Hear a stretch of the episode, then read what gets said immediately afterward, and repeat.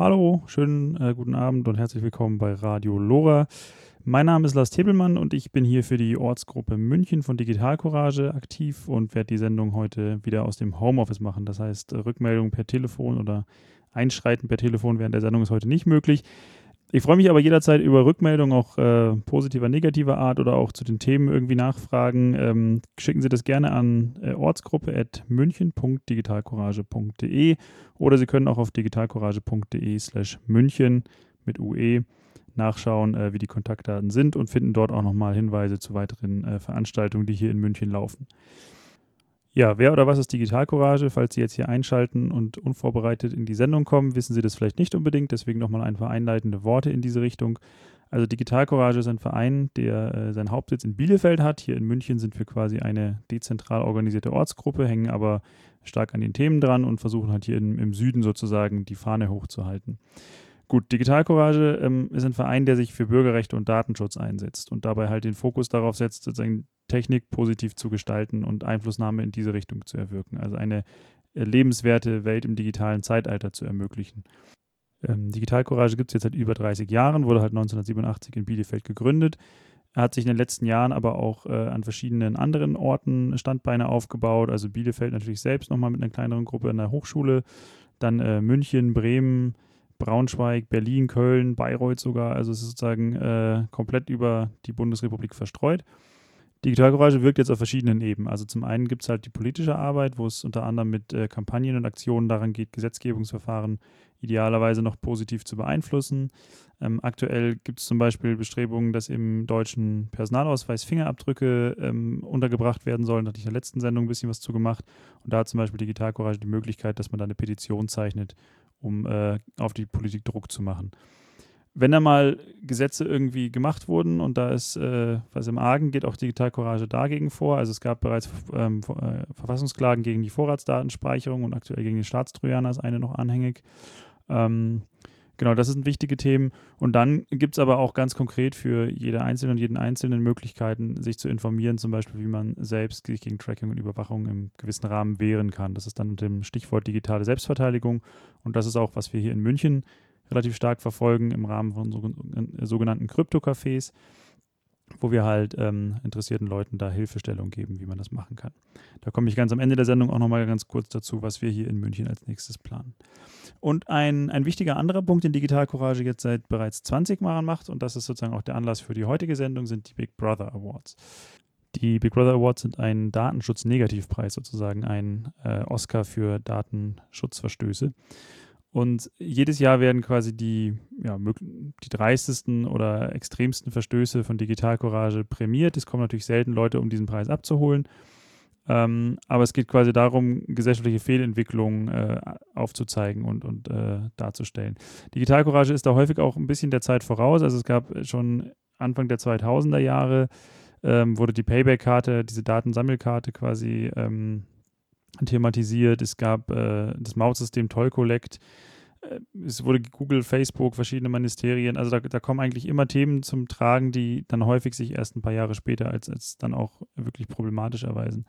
Und ähm, dieser Datenschutzpreis äh, sollte eigentlich dieses Jahr zum 20. Mal vergeben wurden, wurde jetzt am Ende auch, aber eigentlich war der Mai angeplant. Und durch die ganze Corona-Pandemie ist das jetzt natürlich nicht möglich gewesen, da einen, einen großen, ähm, eine große Gala zu machen. Deswegen wurde das Ganze jetzt im September, am 18. September, im kleinen Rahmen in Bielefeld ähm, in der Hechelei, dem Ursprungsort, auch wo das damals gestartet ist, ähm, ausgetragen.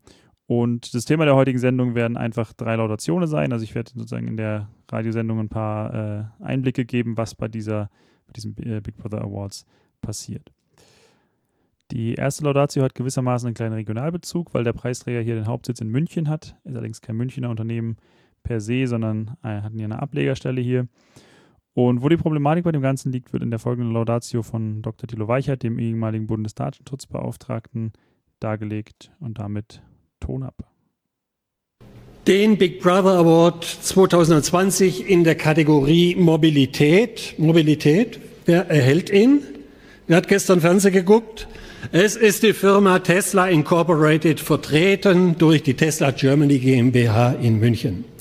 Und zwar nicht für das Abholzen eines Forstes in Brandenburg, um eine neue Fabrik zu bauen und auch nicht wegen der Unfälle durch aufmerksame Fahrerinnen oder Fahrer, die zu sehr auf die Tesla-Assistenzsysteme vertrauen, sondern die Firma Tesla erhält den Big Brother Award dafür, dass sie Autos verkauft, die ihre Insassen und die Umgebung des Autos umfassend und langfristig überwachen. Die erhobenen Daten werden permanent ausgewertet und können für beliebige Zwecke weiter genutzt werden. Der Autohersteller Tesla findet für seine Elektroautos viel Anerkennung. Das sind insbesondere Reiche und Ökos, die, für die das Auto ja sogar Kultstatus hat.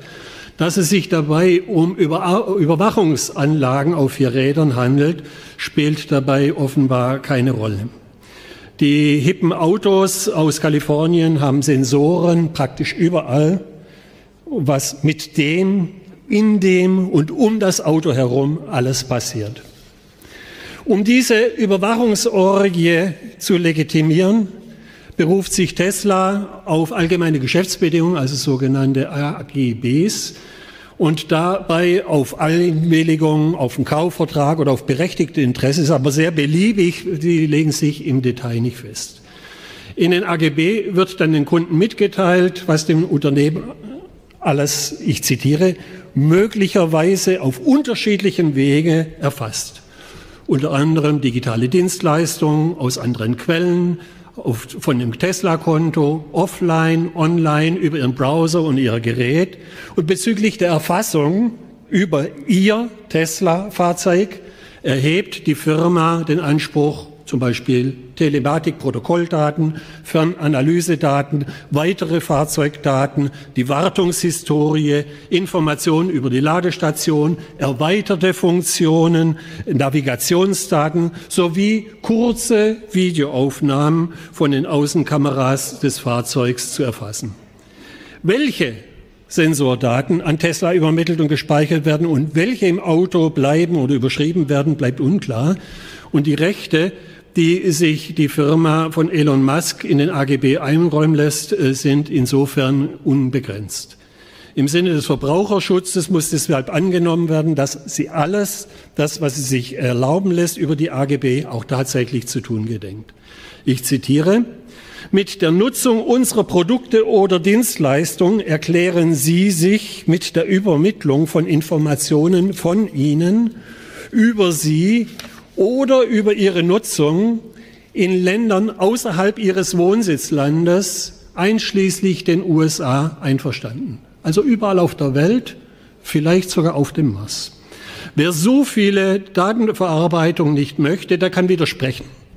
Online, per E-Mail, per Post, an eine Adresse in den USA. Doch davon rät Tesla im nächsten Atemzug auch gleich wieder ab. Sie schreiben, dies kann dazu, also der Widerspruch kann dazu führen, dass bei Ihrem Fahrzeug eine lediglich eingeschränkte Funktionalität, ernsthafte Schäden oder eine Funktionsfähigkeit eintreten. Es lebe die Freiwilligkeit. Eine zentrale Funktion der Tesla-Autos ist die Video- und die Ultraschallüberwachung, sowohl im Fahr- als auch im Parkmodus. Zitat, Acht Kameras gewähren eine 360 Grad Rundumüberwachung der Fahrzeugumgebung in bis zu 250 Meter Entfernung. Ergänzt werden sie durch zwölf aktualisierte Ultraschallsensoren. Diese Sensoren dienen der Fahrerassistenz und der sogenannten Autopilotfunktion, also dem halbautonomen Fahren. Sie dienen auch als Ergänzung äh, der Dashcams um bei Unfällen im Nachhinein Informationen auszulesen. Die Polizei und die Versicherung freut es. Unabhängig von einem Unfall lassen sich per Knopfdruck jeweils die letzten zehn Minuten abspeichern und über die USB-Schnittstelle können die einlaufenden Daten dauernd ausgelesen und ausgewertet werden vom jeweiligen Fahrzeuginhaber. Schaltet man die Kameras in den seit 2019 verfügbaren Wächtermodus, den sogenannten Sentry Mode, erfassen sie zudem dauernd die Umgebung, bemerkt eine Kamera eine auffällige Bewegung, leuchtet auf dem Bildschirm ein roter Punkt auf und es erfolgt eine Aufzeichnung. Dafür genügt es, dass eine Person nahe am Auto vorbeiläuft oder ein anderes Auto nahe vorbeifährt. Auf YouTube können äh, hunderte von solchen Clips besichtigt werden. Bei einer Erschütterung oder einem Eindringen in das Fahrzeug wird auf einem Smartphone Alarm geschlagen oder je nach Einstellung dreht dann vor Ort die Stereoanlage vollautomatisch auf. Was mit der Technik alles möglich ist, zeigte der Sicherheitsforscher Truman Kane, der mit wenig Aufwand einen sogenannten Surveillance Detection Scout bastelte, also einen kleinen Minicomputer, den er mit der USB-Schnittstelle der Tesla-Fahrzeuge verbunden hat. Damit konnte er sämtliche Kameras im laufenden Betrieb auswerten, Kfz-Kennzeichen erfassen und sogar Gesichtserkennung durchführen. Registriert äh, der Scout zum Beispiel wiederholt das gleiche Kennzeichen, so sendet er automatisch eine Benachrichtigung an das Handy des Halters sowie auf den Autobildschirm, so mit der Information, ein Auto verfolgt dich. Eine weitere Kamera befindet sich in den Tesla-Modellen 3 und Y im Innenraum oberhalb des zentralen Rückspiegels. Sie ist auf die Fahrzeuginsassen gerichtet. Tesla-Chef Elon Musk rechtfertigte in einem Video diese Kamera damit, dass seine Autos für Fahrer, Vermittlungen oder als selbstfahrende Taxis genutzt werden sollen. Und über die Innenkamera könnten so Dritte bei Beschädigungen oder bei Verschmutzungen zur Verantwortung gezogen werden.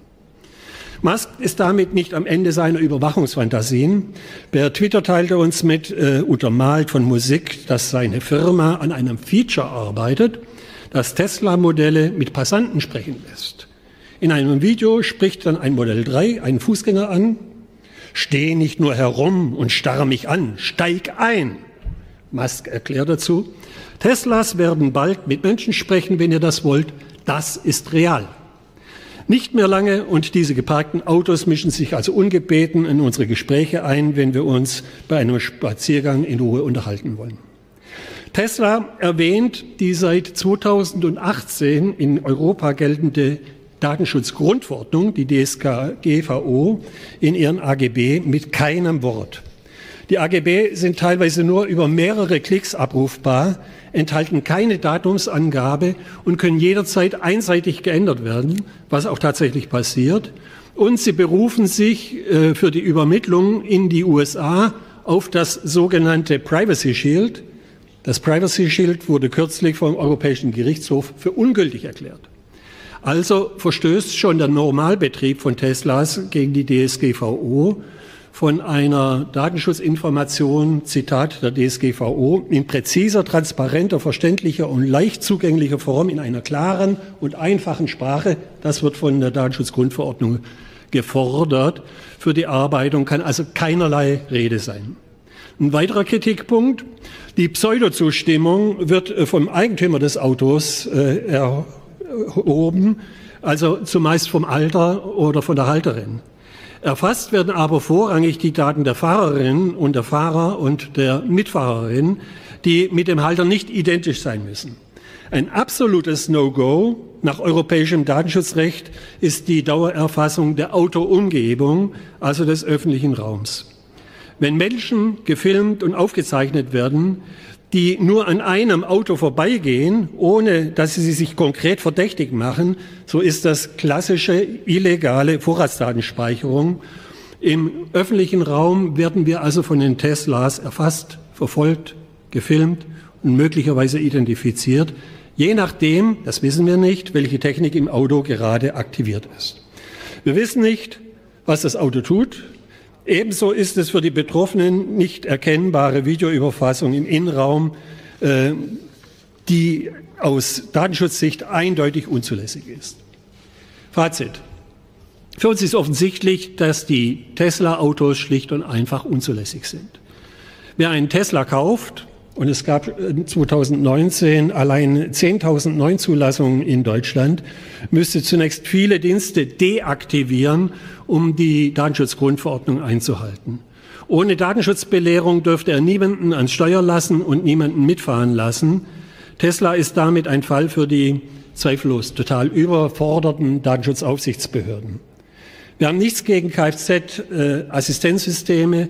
Ich habe auch persönlich nichts gegen halbautomatisiertes Fahren. Dafür sind definitiv Sensoren oder sogenannte, sogenannte künstliche Intelligenz notwendig. Aber diese Daten können und müssen aus Datenschutzsicht im Auto bleiben. Eine Datenweitergabe und eine externe Speicherung und Auswertung muss auf definierte Situationen, zum Beispiel das Auslösen eines Airbags, beschränkt sein. Tesla dagegen äh, die, äh, ist eine Datenschleuder mit einem Langzeitgedächtnis. Wenn wir Tesla heute mit dem Big Brother Award äh, auszeichnen, dann sollen die deutschen und die europäischen Hersteller das nicht als äh, Freibrief für ihre Kfz-Automatisierung verstehen. Im Gegenteil, auch deren Angebot stinkt datenschutzrechtlich in vieler Hinsicht zum Himmel. Dazu gibt es vielleicht bei nächster Gelegenheit wieder ein Big Brother Award. Aber besonders stinkt es bei Tesla. Deswegen herzlichen Glückwunsch zum Big Brother Award 2020 in der Kategorie Mobilität Tesla Germany GmbH in München. Vielen Dank.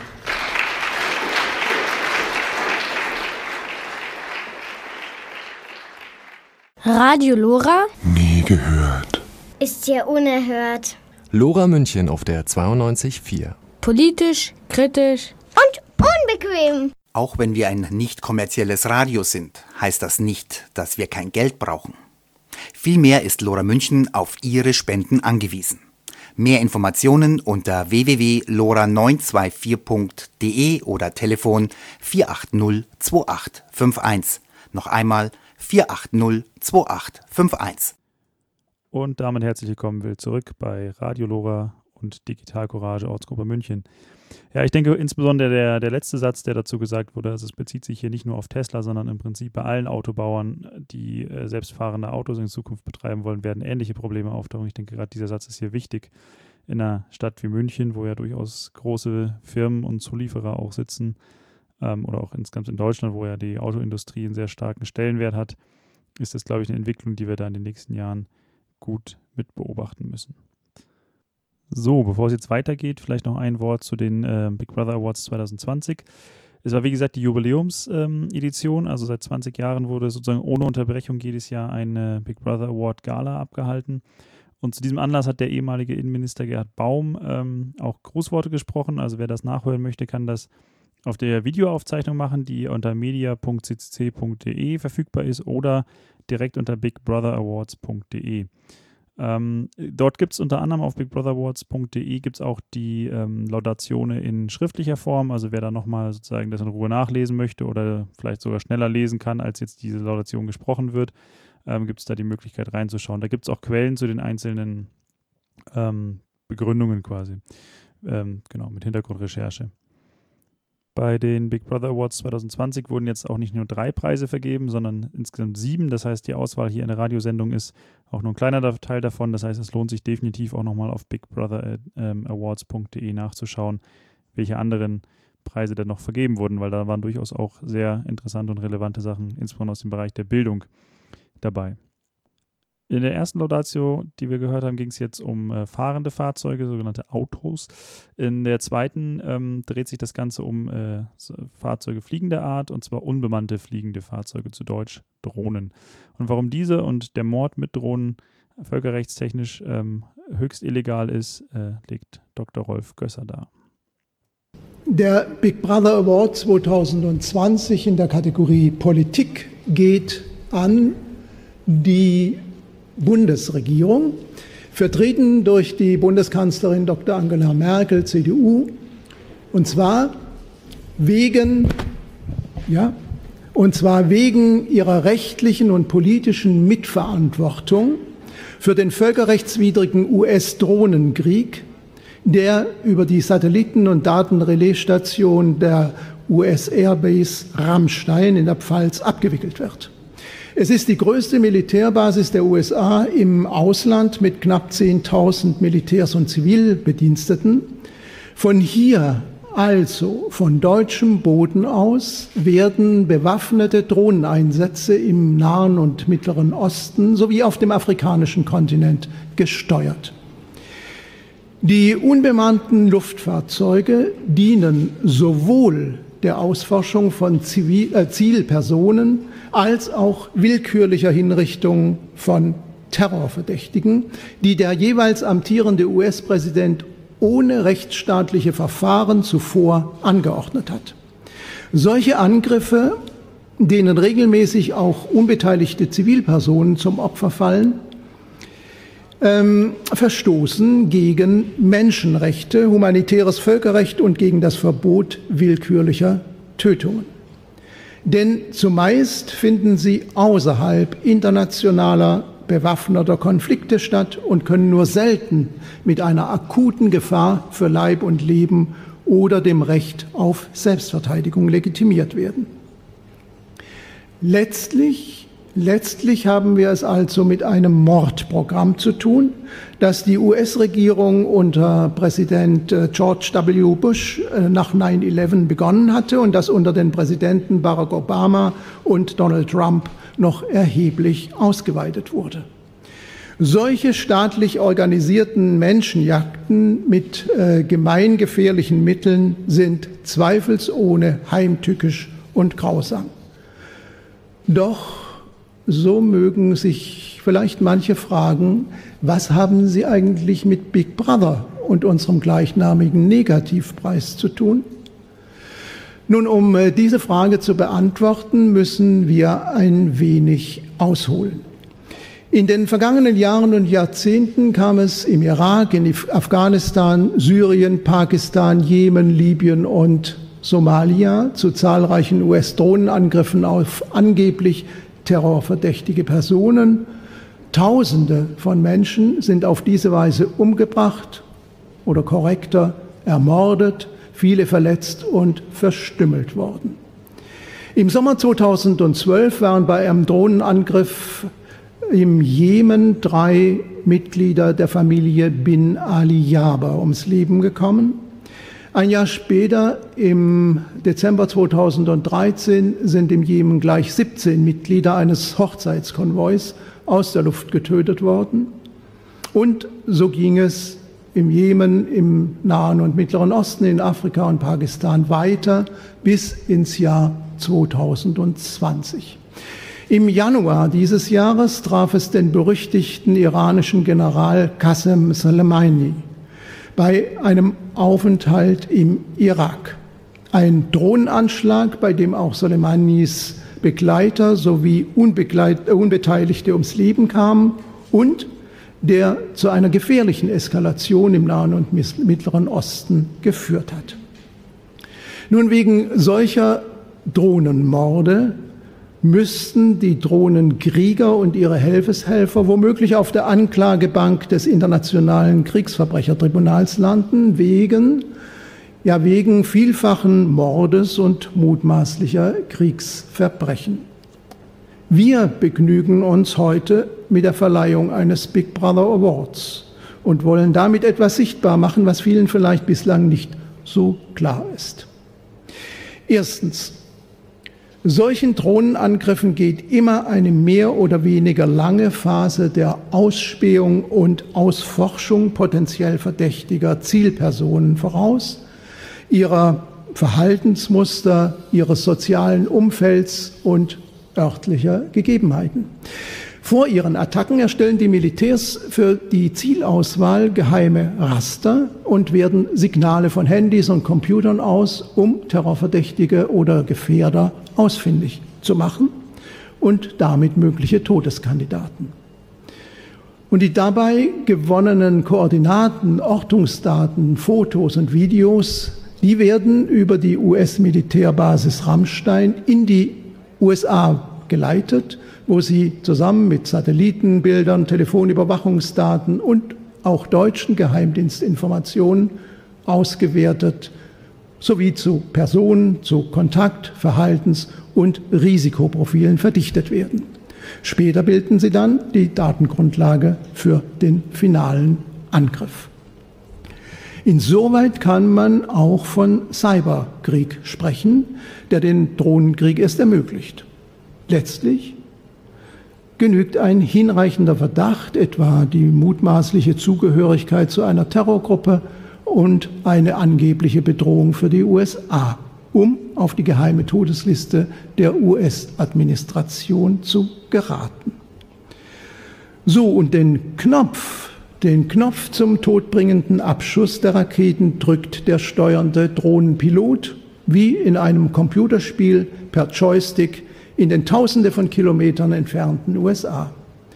Dabei erfolgen Drohnensteuerung und Abschussimpuls äh, über die Daten- und Satellitenrelayanlage in Rammstein und über ein transatlantisches Glasfaserkabel. Von Rammstein aus wird also der weltweite Drohnenkrieg der USA logistisch unterstützt und ferngesteuert. Und weshalb eigentlich über Rammstein? Nun, weil die Erdkrümmung eine direkte Steuerung aus den USA unmöglich macht. Deshalb gilt die Airbase in, den, in der Pfalz als unverzichtbares zentrales Nervensystem des US-Drohnenprogramms. Zweitens, das bedeutet, Deutschland ist längst integraler Bestandteil des völkerrechtswidrigen US-geführten sogenannten Kriegs gegen den Terror und in alle völkerrechtswidrigen US- und NATO-Kriege und Kriegsverbrechen verstrickt. Obwohl doch, obwohl doch nach Artikel 26 des Grundgesetzes, Zitat, Handlungen, die geeignet sind und in der Absicht vorgenommen werden, das friedliche Zusammenleben der Völker zu stören, insbesondere die Führung eines Angriffskriegs vorzubereiten, verfassungswidrig und mit Strafe bedroht sind. Nun, aus diesem Grunde rückt die Bundesregierung in den Fokus eines Big Brother Awards. Sie trägt nämlich rechtliche und politische Mitverantwortung. Warum? Weil sie nichts gegen dieses mörderische Treiben auf deutschem Staatsgebiet unternimmt. Die Militärbasis Rammstein ist keineswegs exterritoriales Gebiet, sondern liegt im Geltungsbereich des Grundgesetzes, auch wenn de facto Grundgesetz und Völkerrecht hinter den Toren Rammsteins ihre Gültigkeit verlieren. Die Bundesregierung hat den potenziell betroffenen Menschen gegenüber eine gesetzliche Pflicht zu handeln. Juristisch ausgedrückt eine Garantenpflicht.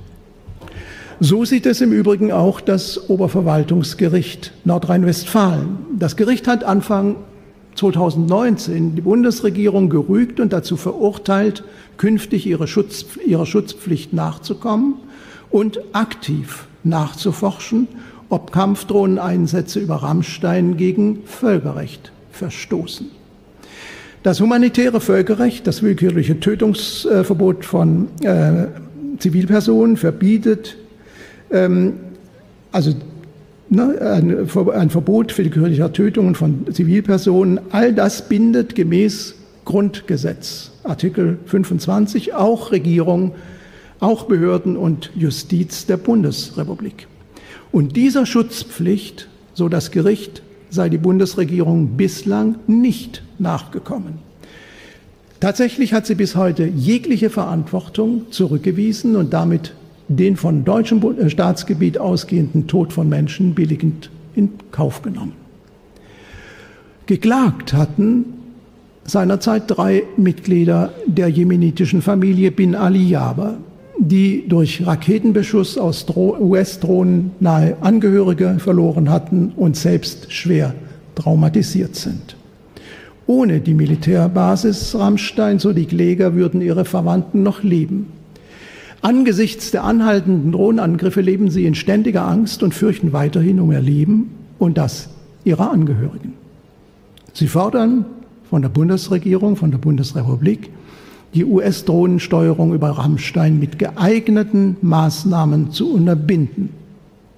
Aber stattdessen hat die Bundesregierung Revision gegen das Gerichtsurteil eingelegt, um es zu kippen. Und damit komme ich zum dritten Punkt. Der berechtigten Forderung der Kläger schließen wir uns an, denn die willkürlichen Tötungen per Joystick aus sicherer Distanz ermöglicht über Rammstein sind letztlich eine Form von Staatsterror und die Bundesregierung macht sich mitschuldig. Sie könnte militärische US-Stützpunkte hierzulande durch deutsche Sicherheitsbehörden kontrollieren lassen. Schließlich sind diese bei Verdacht auf Verbrechen nach dem Legalitätsprinzip zu Strafermittlungen verpflichtet.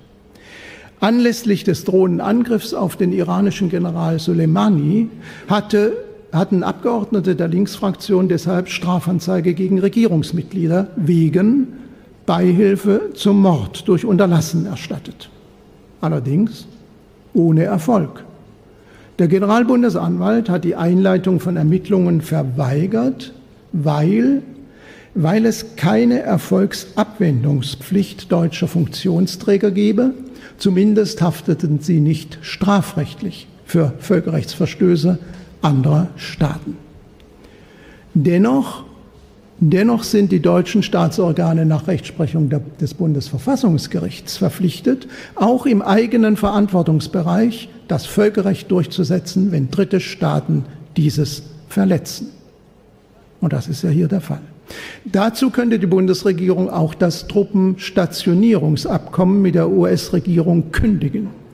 Schließlich soll nach Plänen von US-Präsident Trump ohnehin ein Teil der US-Truppen aus Deutschland abgezogen werden, wovon allerdings die Militärbasis Rammstein nicht betroffen ist.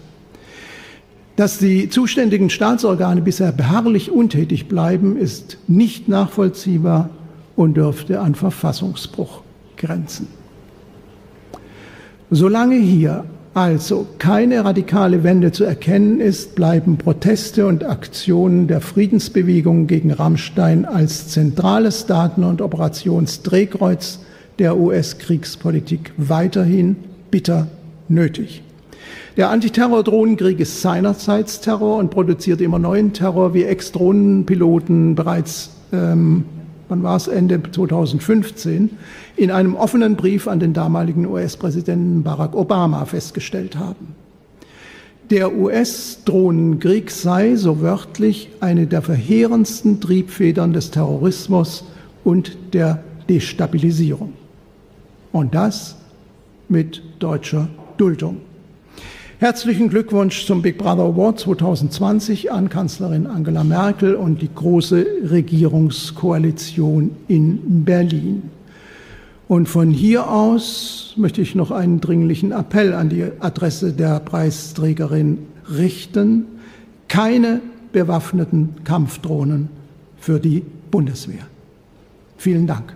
Ja, und dann wieder herzlich willkommen zurück bei Radio Lora und Digital Courage München aus Gruppe München. Ja, das ist natürlich immer starker Tobak, wenn man das hört. Ne? Also Drohnenmorde ist äh, ein Thema, das gibt es ja jetzt auch nicht erst seit diesem Jahr, aber ich denke, umso wichtiger, dass endlich mal ein, äh, de auch deutliche Worte dazu gefunden werden, was da eigentlich passiert.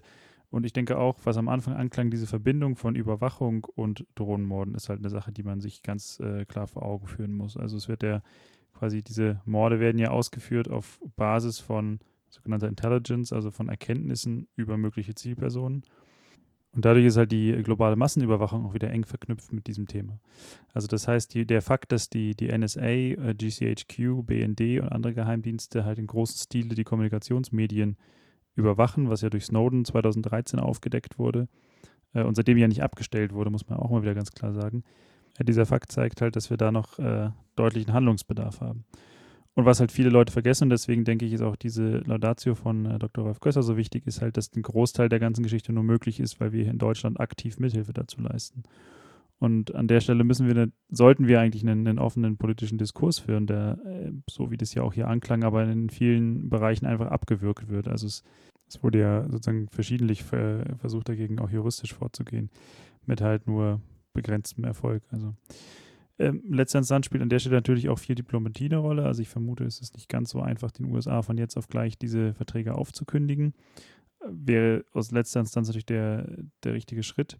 Aber der, die Ermordung von äh, diesem iranischen General Soleimani zeigt natürlich auch ganz klar, dass man da auch als Bundesrepublik Deutschland relativ schnell auch in diplomatische Querelen verstrickt werden kann. Ich meine, wenn dieser Mord nur möglich war, weil in Deutschland über Rammstein die ähm, Drohnenbasis zur Verfügung gestellt wird. Da muss man sich natürlich auch als BRD da fragen lassen, vielleicht von, den, von der iranischer Seite, wie, wie die Mitschuld da an der Stelle ist. Gut, das sind natürlich alles äh, sehr vielfältige und komplexe Themen. Da könnte man eine ganze Sendung drüber machen, über die äh, Drohnenmorde und wie sie zustande kommen. Es gibt da im Übrigen, vielleicht an der Stelle nur, wer, wer sich dafür interessiert, von The Intercept eine relativ schöne äh, Aufstellung. Also schön ist sie nicht, aber sozusagen sehr aufschlussreich. Ähm, es liegt schon ein paar Jahre zurück, wie da auch die Befehlsstrukturen innerhalb der Befehlskette sind. Also das war damals noch unter Obama, aber welche, ähm, also wie, die Oberf äh, wie, wie der Oberbefehlshaber die die Auswahl dieser der Opfer quasi ähm, dann vornimmt. Ja, damit äh, beenden wir das Thema. Bevor wir jetzt zur letzten Laudatio kommen, vielleicht noch ein kurzer Einblick auch da, in, da rein, wie diese Gala funktioniert oder wie, wie es dort vor Ort zugeht. Also es gibt halt diese Bühne, auf der die äh, Vorträge gehalten werden. Und im Publikum äh, sitzen dann Leute, also man kann da regulär eine Karte kaufen. In normalen Jahren, dieses Jahr war das ein bisschen eingeschränkter selbstverständlich. Und äh, am Ende der Veranstaltung gibt es dann noch die Möglichkeit, sozusagen einen Publikumspreis zu vergeben. Also es werden dann äh, dem Publikum die Möglichkeit gegeben, unter den vorgestellten Preisträgerinnen da die, sagen, die schlimmste Datenschutzverletzung aus Sicht des Publikums zu küren. Ähm, und das wird in diesem, äh, war in diesem Jahr ein äh, Preis, der an die Innenministerkonferenz ging, ähm, zum Thema Geschichtsvergessenheit. Und was daran jetzt so äh, geschichtsvergessen ist, das wird im Folgenden vom Laudator Padelun dargelegt. Den Big Brother Award 2020 in der Kategorie Geschichtsvergessenheit erhält stellvertretend für seine Kolleginnen und Kollegen, also eine Kollegin aus Schleswig-Holstein und seine Kollegen, Georg Mayer, der Innenminister von Thüringen und er ist amtierender Vorsitzender der Innenministerkonferenz der Bundesrepublik Deutschland. Und den Preis bekommt er und Sie, na, die müssen da reden, das äh, hatten wir schon angekündigt, es tut mir leid.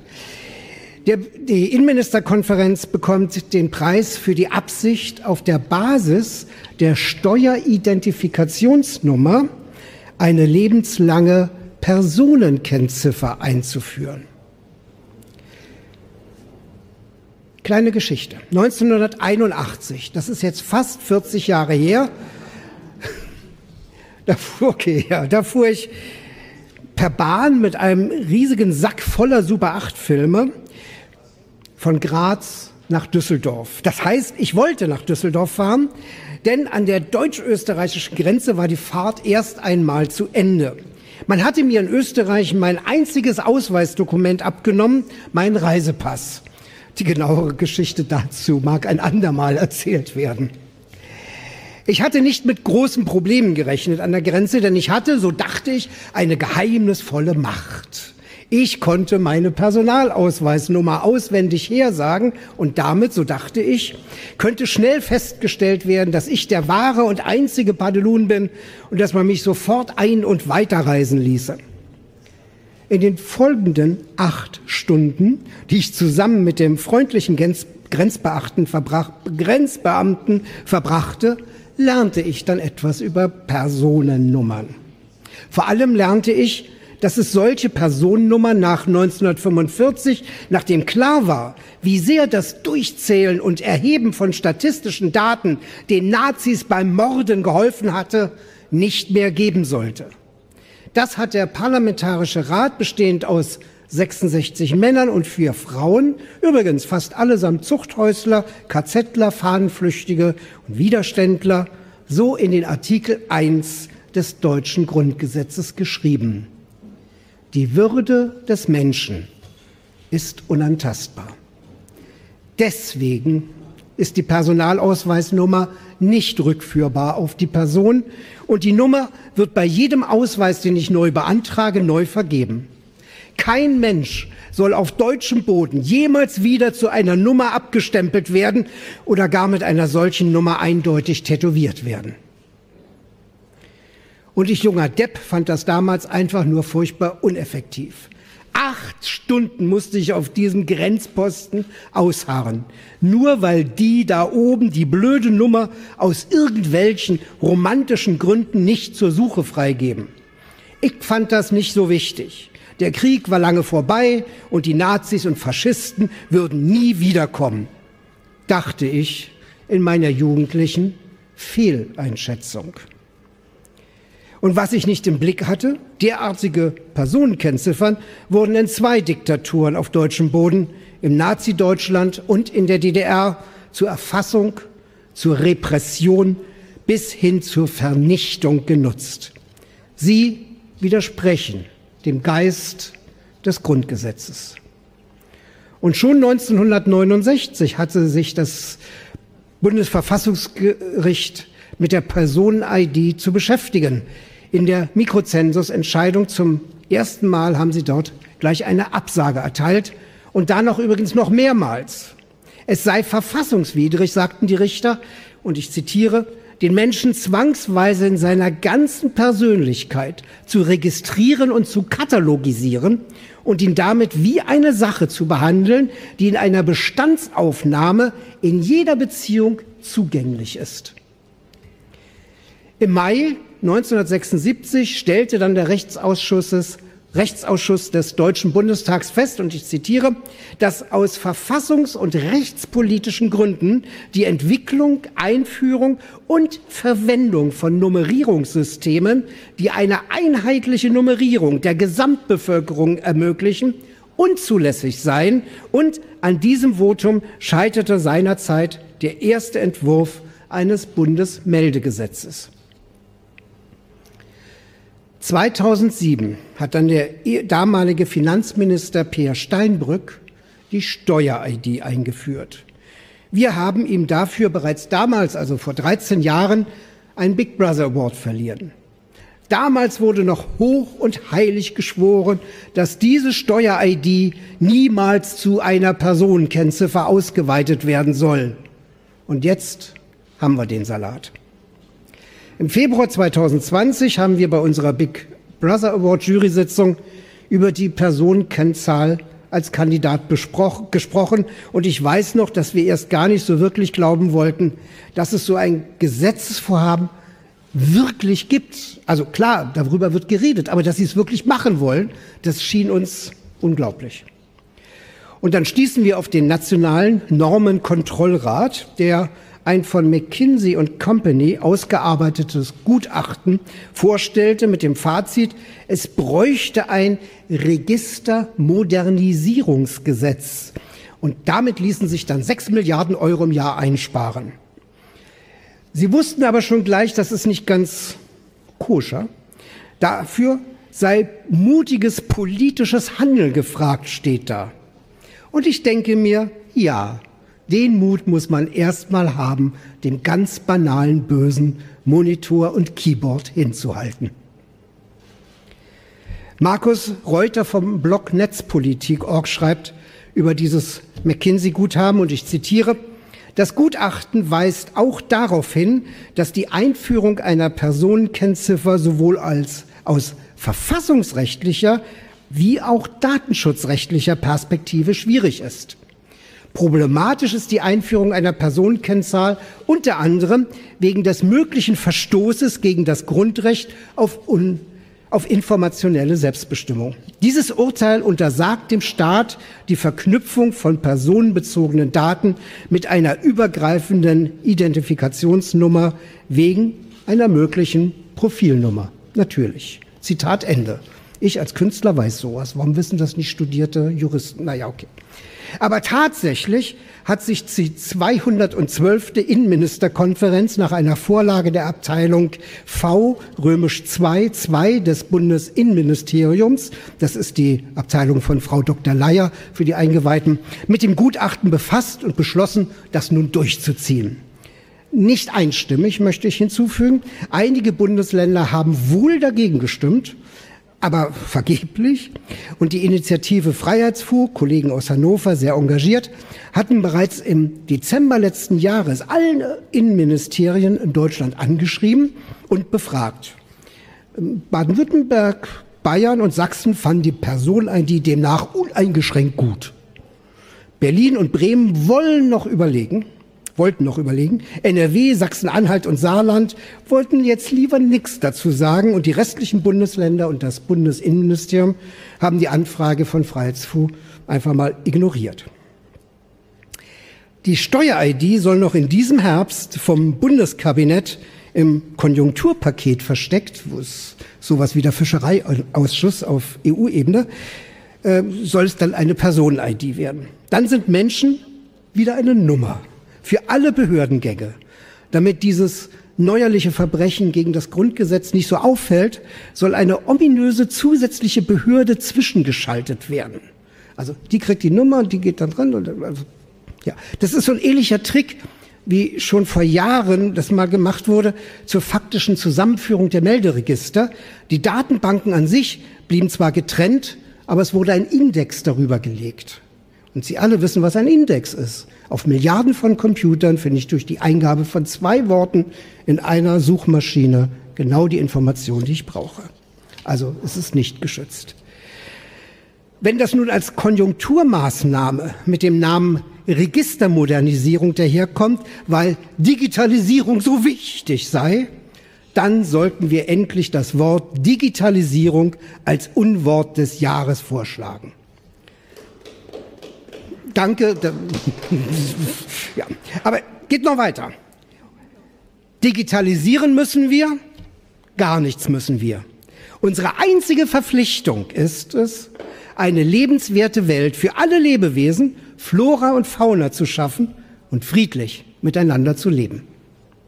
Jetzt nochmal den Applaus, das wäre. so. Auf diesen Angriff dieser Behörden können wir eigentlich nur noch mit Sarkasmus antworten. Immerhin steht da nicht die ganze Familiengeschichte dieser einen Nummer kodiert drin. So war es beim Nazi-Original, da konnte ich alles draus lesen, sondern nur noch das örtlich zuständige Finanzamt, wo man dann geboren wurde. Das ist aber kein ernsthafter Trost. Und jetzt noch für die Leute da draußen, die das mit der Effektivität immer noch zu wichtig nehmen und noch denken, wie praktisch. Ihr mögt ja vielleicht recht haben, dass es praktisch ist. Eine Nummer für alle Fälle. Kein Notizbuch voller Nümmerchen bei verschiedenen Ämtern mehr, sondern alles auf einen Blick, in einer Datei, bei jedem Amt, mit dem ich es zu tun habe. Ja, das ist praktisch. Aber es ist ein weiterer Schritt, das Grundgesetz zu missachten und auszuhebeln und den eigentlichen Souverän, die Bürgerinnen und Bürger, nicht nur zu entmächtigen, sondern obendrein zu entwürdigen. Und ich sehe heute mit dem Abstand von 39 Jahren, dass sich in Tausenden von Meinungsbekundungen meine eigene avantgardistische Dummheit von damals widerspiegelt. Leider nicht nur auf den schmuddeligen Straßen der Social-Media-Kommentare, sondern auch in den Arbeiterhaushalten, in den Bürgerhäusern, in den Medien und am schlimmsten auch am Kabinettstisch und am allerschlimmsten in den Parlamenten, die geschichtsvergessen solche Pläne schmieden und durchmogeln wollen. Das heutige hoheitliche Denken ist beherrscht von den Besprechungen des großen Internets für großes Geld ohne große Anstrengung und vom weinerlichen Bekämpfer, Bekämpfen all derer, die dem maximalen Gewinn auch bei hoheitlichen Verwaltungsakten irgendwie im Schwege stehen könnten. Sechs Milliarden Euro, so die Verheißung, sollen durch diese Personenkennziffer eingespart, eingespart werden. Dabei wird andersrum ein Schuh draus.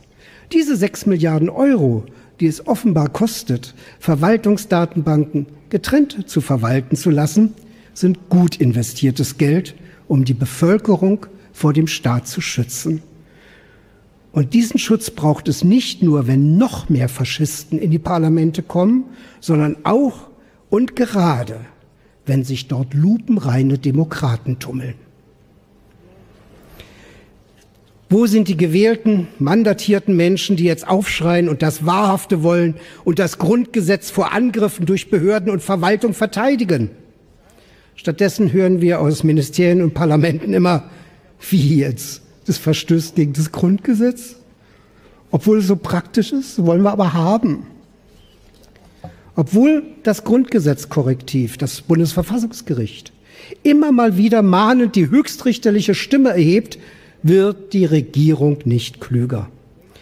Sollte die Personenkennziffer gesetzt werden, werden diejenigen unter uns, die nicht geschichtsvergessen sind, gegen diese neuerliche Anmaßung von Regierungshandeln aufstehen müssen. Und wir rufen Verfassungsjuristinnen und Staatsrechtlerinnen und natürlich auch Sie, meine Damen und Herren, liebe Freundinnen und Freunde, dazu auf, uns dabei zu unterstützen.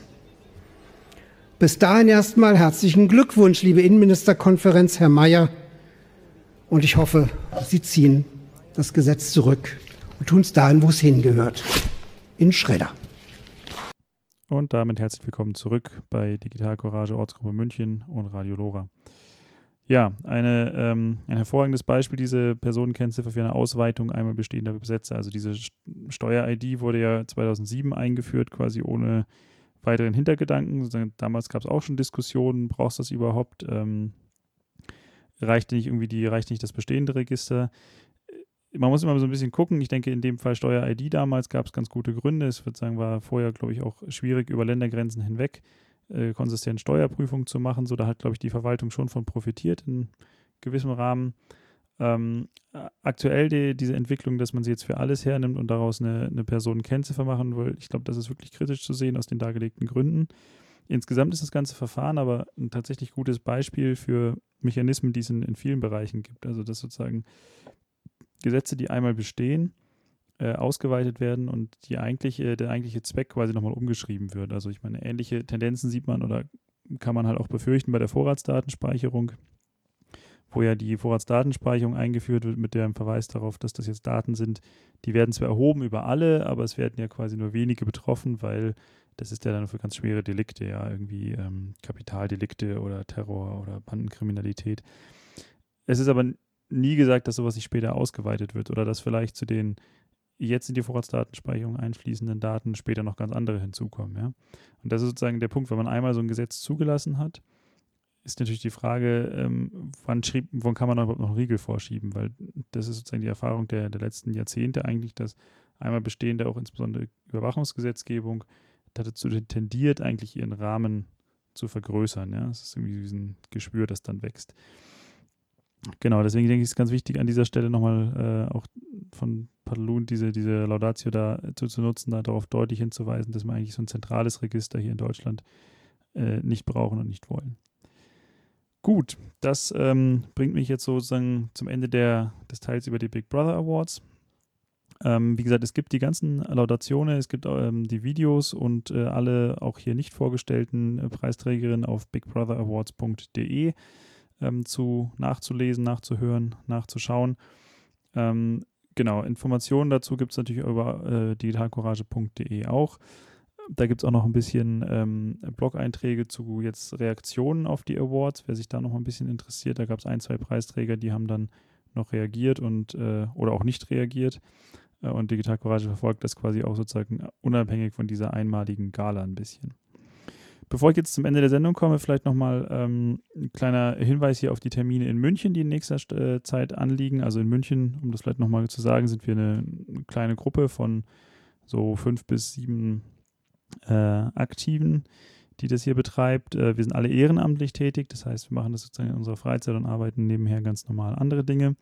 Ähm, nichtsdestotrotz haben wir jetzt in nächster Zeit einige äh, Veranstaltungen auf dem Programm und auf die würde ich jetzt ganz gerne einfach hinweisen.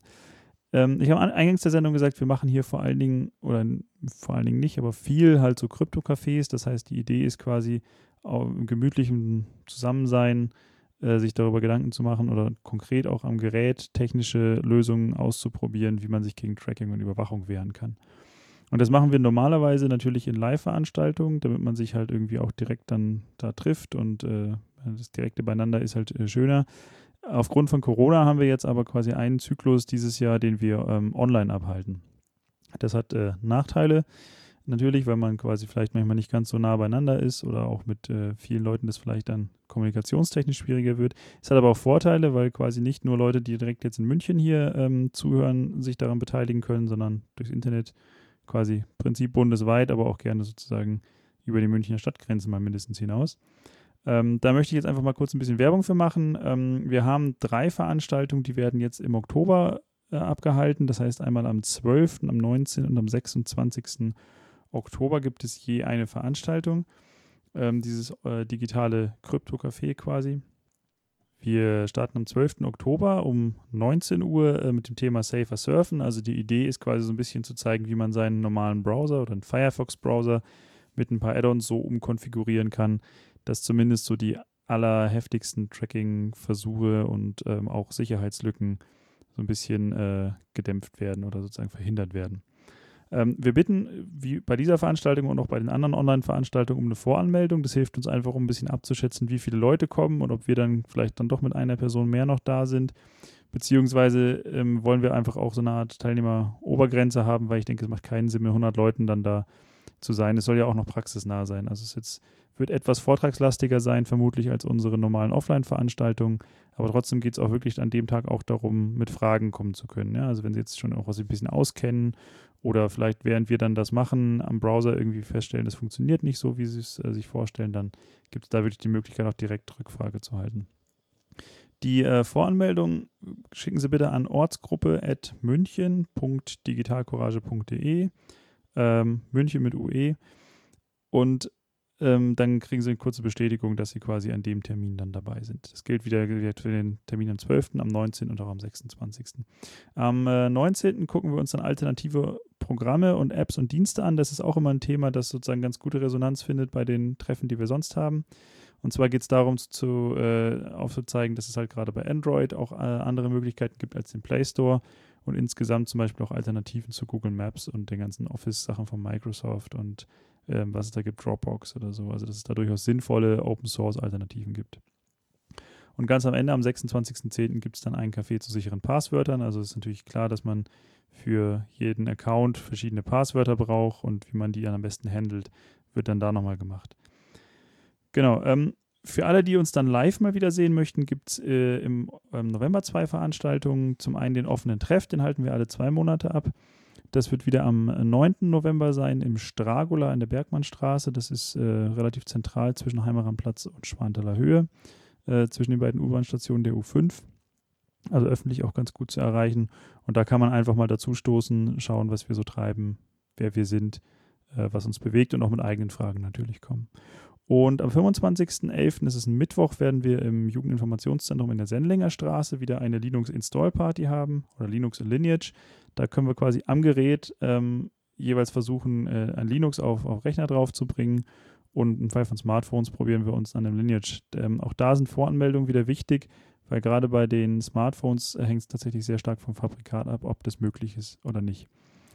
Und ähm, für alle, die sozusagen noch weitere Krypto-Cafés machen wollen, gibt es da im Oktober, November, Dezember mit der Verbraucherzentrale auch eine Kooperation. Da würde ich bitten, einfach auf die Webseite digitalcourage.de und dann unter slash München einfach die aktuellen Termine abzuwarten. Das ist gerade noch in der Findungsphase. Damit verabschiede ich mich für heute. Ich danke fürs Zuhören. Ähm, wir hören uns wieder, wenn Sie wollen, am 7.12. Das ist die nächste Sendetermin in zwei Monaten. Bis dahin bleiben Sie gesund und eine schöne Zeit. Auf Wiedersehen, einen schönen Abend noch.